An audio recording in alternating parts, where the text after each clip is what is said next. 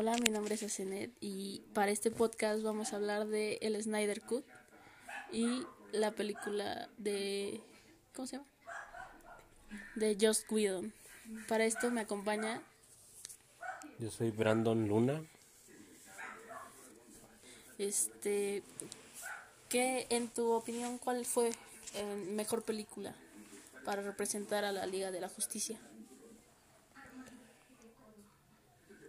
Podemos decir que en la película que se estrenó en cines en el 2017 tiene un punto de vista un poco más familiar, un, punto de vista que podríamos considerar algo más digerible para toda la familia, que si bien podemos decir que es algo que no fue un desastre en taquilla ni y que bastante gente se fue contenta con lo que vio podemos decir que la película que se estrenó recientemente el Snyder Cut es una adaptación un poco más oscura, un poco más seria, pero que puede ser bastante disfrutable y que si bien podremos considerar que un punto negativo a, a simple vista podría verse como que es una película de cuatro horas un- nos da la oportunidad de tener un mayor desarrollo de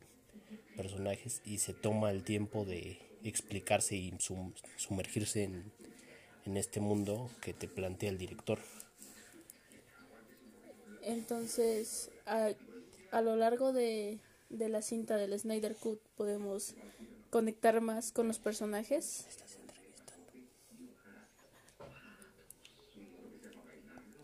Sí, yo siento que se desarrollan más los personajes, siento que se le da una un, cambio de papel bastante considerable, en especial a dos personajes como son Cyborg y Flash, donde se vuelven piezas importantes tanto como para que el grupo se vea reunido como para después a lo largo de la trama el desarrollo de la película.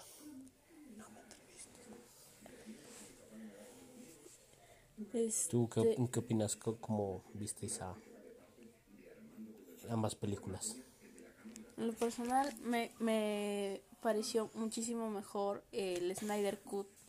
Le dan más importancia a todos los personajes y puedes conectar más con ellos de alguna forma. En- de Flash vimos algunas cosas que se, se verán más adelante con, eh, con su primera película en solitario. Y me encantó el, traje de Superman negro. Sí, hay, hay bastantes cosas que cambian. Una de las cosas también muy recriminadas en la película que se estrenó en 2017 es que para este tiempo que el director Zack Snyder abandonó la producción de Justice League, eh, Josh Whedon quiso hacer unas reafirmaciones, pero en, estos tiempos que en los que quería hacer las regrabaciones, Henry Cavill tenía un contrato eh, por el cual no se podía quitar el, el bigote y tuvieron que hacer así las reafirmaciones y quitarle con por medio digital el, el bigote y entonces queda bastante raro. Y es algo que como como esta película sucedió cuando las escenas que estaban firmadas cuando pues no, no tenía el bigote, entonces no, no hubo la necesidad de quitarlo y pues, se ve una cara de Henry Cavill bien normal. Teníamos un Henry Cavill muy gracioso para los espectadores. Y luego un cambio enorme, ¿no? De todo el este CGI para la cara de Henry Cavill que lo hacía ver muy gracioso a Henry Cavill como Superman sin ningún sin ningún contratiempo se podría decir por las refilmaciones de escenas. Que, que más que eso creo que fue como rehacer la película en muy poco tiempo, ¿no? Sí, hubo bastantes reafirmaciones. Se dice que, que Josh Whedon firmó aproximadamente un 70% de la película, donde mete bromas muy, muy, muy de comedia Al estilo Marvel. simple, absurda, que desentonan con la película porque tienes por una parte escenas un poco serias y con que no combinan tanto con la sobresaturación que hizo Josh Whedon y otras donde el humor cambia muy muy contrastantemente entonces se ve como, como un como Frankenstein en la película del 2017 y en la de 2021 podemos encontrar una película más homogénea que se toma su tiempo para contarte una historia que es, te, te, hace sumergirte bastante, aunque en ciertos momentos sí se puede notar que faltó un poco de presupuesto para ciertas escenas donde notas que hay una pantalla verde ahí.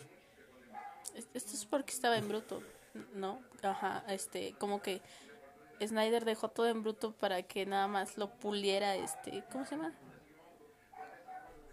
Eh, en postproducción, sí, se podría decir que estaba en bruto y, y solo faltaban los detalles.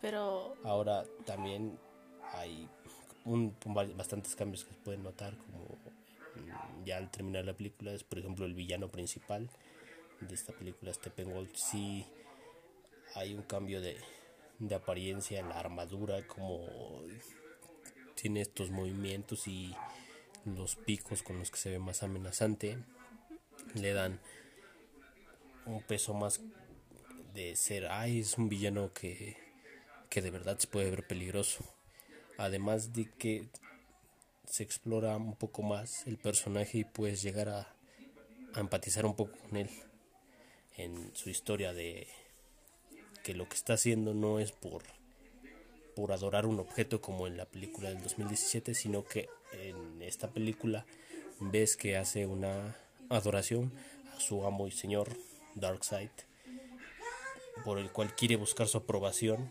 y se siente siente con un, un rechazo y, un, y ese sentimiento de que quiere buscar su redención conquistando planetas para, para su señor. Y no es algo más plano como en la película del 2017, ¿Qué? donde las ve como si fueran un fetiche sexual o algo así.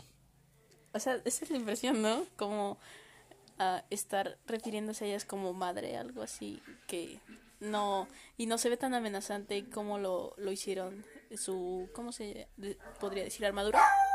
No se veía tan amenazante ni tan cool como este todos los piquitos que salían de del traje del Snyder Cut. Y este fue un buen toque que después de revivir a, a Superman, él escogiera el traje negro. Que en los cómics lo ayudaba a regenerarse más rápido por su color. Sí, en esta película se hace, refer se, se hace referencia el director de que el traje negro es para sentirse un poco más conectado con sus raíces kryptonianas. Si bien en, no podemos decir que la película del 2017 es un es tan mala, es, es buena, aceptable, pero no es la gran cosa como para como lo que debería ser una, una película de la Liga de la Justicia, que hay muy buenas películas en animación. Podemos notar que en, en la versión de Zack Snyder se ve un respeto hacia los personajes, empezando con Batman, que no es ridiculizado como el tipo sin poderes que está aquí, como de sobra. Aquí se ve como un líder que busca por el bien de la humanidad y para defenderla, formar un equipo de super personas que sean capaces de, de derrotar lo que sabe que viene, ¿no? Que sí. siente. Wonder Woman la vemos, si bien ya la habíamos visto como una guerrera en su primera película, en la segunda la vimos como una defensora del amor y todo con abrazos, no balazos. En, en esta podemos verla con una faceta más de, de la guerrera que es, la, la amazona que como guerrera y como su enemigo podrías decir, ay, es, es una enemiga con la que tienes que tener cuidado. En, a, a, quien siento que no vimos tan desarrollado fue a Aquaman, pero podría decirse que es entendible porque siguiendo de Justice League, la que venía era su película, donde podremos verlo desarrollado más a fondo. Y vemos esta este rasgo paternal y de amistad que empieza a notarse con Flash. Igual con, con Cyborg, vemos cómo empatiza él. Uh, y no nada más es un, es un chico malo, sino que te, te enseña esa faceta del superhéroe donde empatiza la muerte del padre de Cyborg y cómo los ve como, eh, como que le importan, como amigos. Como amigos, podemos decir. Cyborg también tiene un, un, desarrollo de personaje donde puedes entender por qué tiene esta actitud hacia el mundo, hacia su padre. O sea, todo lo que vivió hasta ese punto que lo hizo ser así, ¿no? Y como, sí, como tiene ese desarrollo de personaje donde, donde se empieza a adaptar y empieza a descubrir sus poderes. Igual vemos este en Flash como igual un poco más a fondo sus poderes, sus motivaciones, el, cómo se puede convertir en una pieza clave en, en, esta película que en la anterior tiene un si bien tiene un papel que también es un alivio cómico para para la película en esta vemos que tiene un mayor protagonismo al, ser al final del día quien, quien salva al mundo por medio de, sus poderes. Ajá, es, es muy muy bonita esa escena cuando regresa en el tiempo para así motivándose a sí mismo para poder regresar y ayudar a Cyborg después de haber sido herido es como que ahora sí le dan más importancia a su personaje y podemos ver un, un, un poco de lo que sería el verdadero potencial de Flash a sus inicios, ¿no? Sí, hablando igual de la, de la pelea final, un, un, cambio bastante notorio es la pelea final. Primero cuando la liga sin Superman es capaz de, de hacerle frente a Steppenwolf como Diana y Arthur son capaces de poner en de estar al, tú por tú con, con el villano. Mm, más sin en cambio no se ve esa gran diferencia cuando aparece Superman. Superman se ve en, en la película de Snyder como un refuerzo como un apoyo que viene a echarles una mano a la liga y les, les ayuda con, con ese plus de la fuerza que, que les aporta, a diferencia de en la otra, en donde Superman eh, se ve como como alguien que no necesita la, que solo necesitaban revivir a Superman y, él se encargaba de todo. y él se encargaba de todo. Él, él prácticamente él podía hacer lo que lo que la liga junta no podía Mientras que juntos en la, en la película se les ve un gran respeto y se puede notar que cada miembro cumple una función dentro del equipo y por qué es importante. O sea, la importancia que veía Batman para el crear el equipo y no, no, no solo porque sí o para reunir a amigos. Sí, Batman desde... vemos un cambio bastante notorio desde la película, película Batman v Superman, donde veíamos un Batman más brutal, más sanguinero que ya un Batman veterano que este, no tenía piedad con los, con los criminales, un Batman bastante violento, donde veíamos que los ciudadanos y, y la misma policía le tenían miedo al murciélago. Y el cómo en en Batman vs. Superman este al final vemos a un a un Batman que entendió que sus métodos no eran los, los indicados y que y que él estaba equivocado. Y que incluso alguien que no era de este planeta como lo era Superman fue más humano que él prometiéndole que iba a hacer las cosas mejor y buscando tener un formar un equipo de superhéroes que, que defendiera la tierra.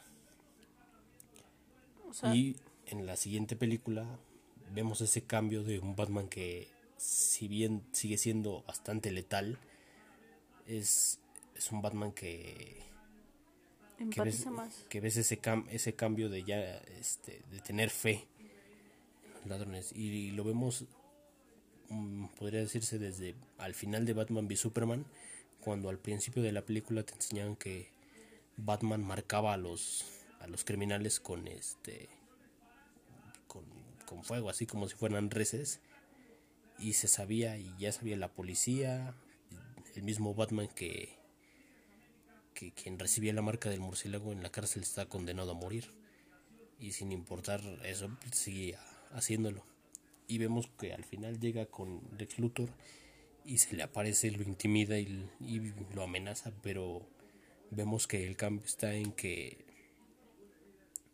no lo, no lo marca y eso simboliza el, el cambio que, que tuvo Superman para con él. O sea, que lo afectó de una manera muy positiva el, el haber conocido a, a Kal-El y este haber, bueno, convivido de cierta forma porque la mayor parte se la pasaron peleando. Una muy buena pelea, pero, pero porque lo consideraba una amenaza para la humanidad hasta que se dio cuenta que, que no representaba una amenaza para, para nadie. Sí, si bien se puede se, se explora el, el hecho de que Superman controlado por Darkseid en la con la ecuación antivida es un peligro para para la humanidad o podría llegar a ser un peligro es, es este es cuestión de de Batman cómo se cómo se maneje pero pues es algo que podemos hablar en otra ocasión Bueno, nos escuchamos luego y eso es todo.